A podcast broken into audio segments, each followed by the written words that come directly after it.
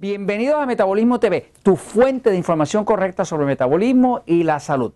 No se puede controlar la obesidad ni la diabetes sin magnesio.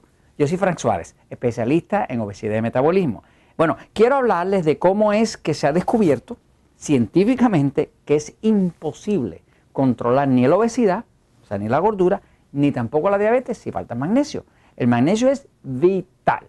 De hecho, se ha descubierto, según explicaba en un episodio anterior, que el 86% de la población, por lo menos en Estados Unidos, está deficiente de magnesio.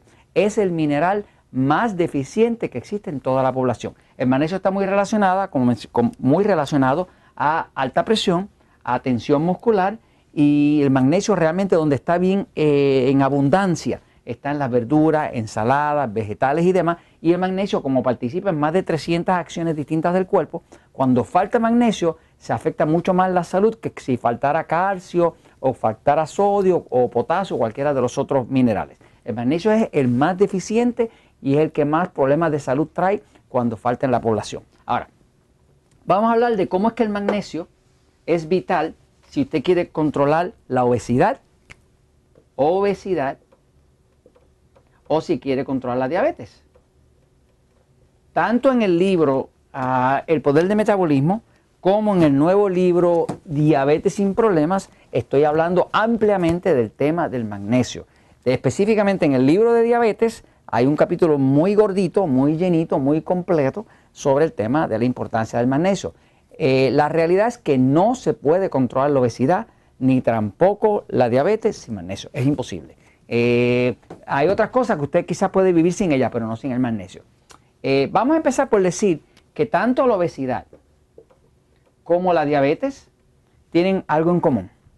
Lo que tiene la obesidad y la diabetes siempre es una situación de resistencia a la insulina. Cuando el cuerpo es delgadito, ¿no? Y ese cuerpo se pone obeso, lo que realmente está pasando es que está habiendo un exceso de glucosa que es exceso de pan, de harina, de arroz, de papa, de dulce, lo que sea, que son lo que nosotros llamamos alimentos tipo E, que son los alimentos que en el libro El Poder del Metabolismo se llaman E porque engordan, pero en el libro Diabetes sin Problemas se llaman E porque son enemigos del control de la diabetes. Así que ya sea para el diabético como sea para el obeso, los alimentos tipo E son los que hay que reducir. La dieta 3x1, ¿verdad? Es una dieta donde usted reduce a una cuarta parte de la totalidad de lo que usted va a comer, los E. Porque si usted reduce los E y el resto los pone los A, que los que llamamos los que, los que adelgazan, los que son amigos del control de la diabetes, pues usted con la dieta 3x1, pues controla la diabetes y controla la obesidad con ambos, ¿no? Es una cosa tan y tan simple que casi casi no quisieran que usted lo sepa. Porque si usted lo sabe, usted se mejora. Si usted se mejora, no tiene síntomas, no tiene achaque y se cae la industria farmacéutica. Pero como eso no lo podemos permitir, pues no se lo van a decir. Pero la realidad es que si usted lee el libro El Poder de Metabolismo y el de Diabetes sin Problemas, haciendo la dieta 3x1 y tomando agua nada más, usted se va a poner súper bien. Este, no se lo diga a nadie. O mejor, dígaselo a alguien. Entonces, el tema es que lo que tiene en común la obesidad y la diabetes es la resistencia a la insulina. Eh, ahora, la resistencia a la insulina causa principalmente obesidad abdominal. Esa obesidad abdominal tiene muchísimo que ver con la falta de magnesio. ¿Por qué?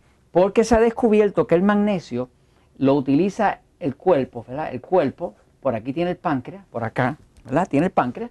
El páncreas produce insulina. Cuando hay exceso de insulina y de glucosa es que se produce la obesidad.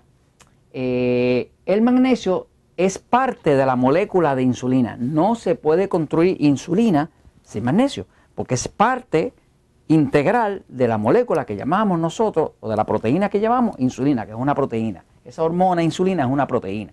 Entonces, sin magnesio no se puede fabricar. Por lo tanto, cuando una persona está deficiente de magnesio, su cuerpo o no fabrica suficiente insulina o fabrica una insulina defectuosa que no baja la glucosa y no le ayuda a adelgazar ni a controlar la diabetes. Ahora, lo otro que se descubrió es que el magnesio eh, contribuye, la falta de magnesio contribuye a que el cuerpo resista a la insulina.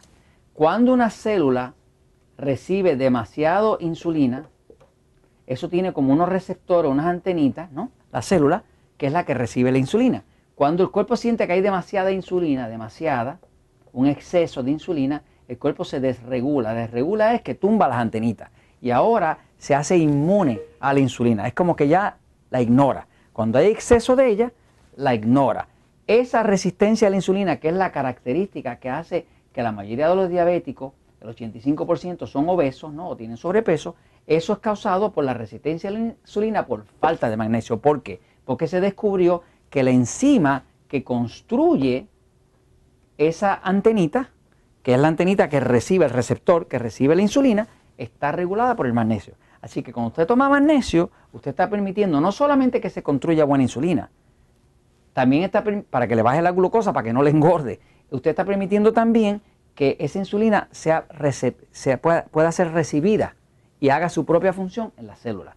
O sea, que a falta de magnesio no se puede controlar la obesidad, no se puede controlar la diabetes, fuera que también va a tener estreñimiento y dolores en la espalda.